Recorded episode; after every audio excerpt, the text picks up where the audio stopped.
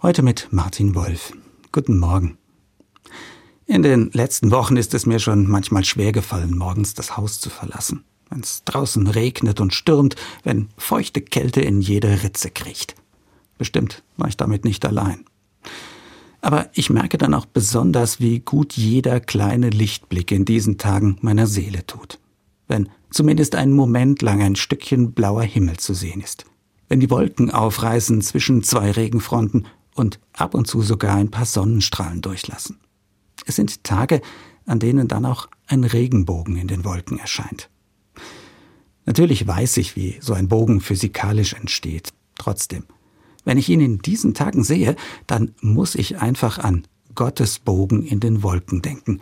So jedenfalls steht das in der Bibel. Am Ende jener Geschichte, die von der alles zerstörenden Sintflut erzählt.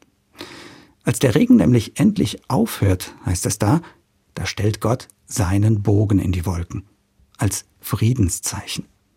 Gott, der den Regen zuerst aus Zorn geschickt hatte, wie es die Bibel erzählt, besinnt sich also. Er will keine völlige Zerstörung mehr, kein unendliches Leid. Nie wieder, heißt es da. Gott stellt seinen Friedensbogen in die Wolken. Was für ein wunderbares Bild.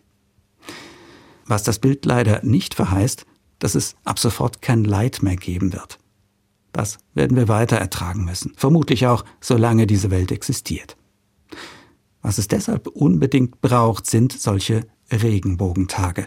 Ganz besonders, wenn es mal wieder dicke kommt, es trüber und dunkel wird im Leben. Weil mir eine Krankheit zu schaffen macht, weil ich einsam bin, weil ein anderer mich tief verletzt und verstört hat dann sehne ich mich nach jedem Lichtblick, der das Grau der trüben Gedanken für einen Moment durchbricht.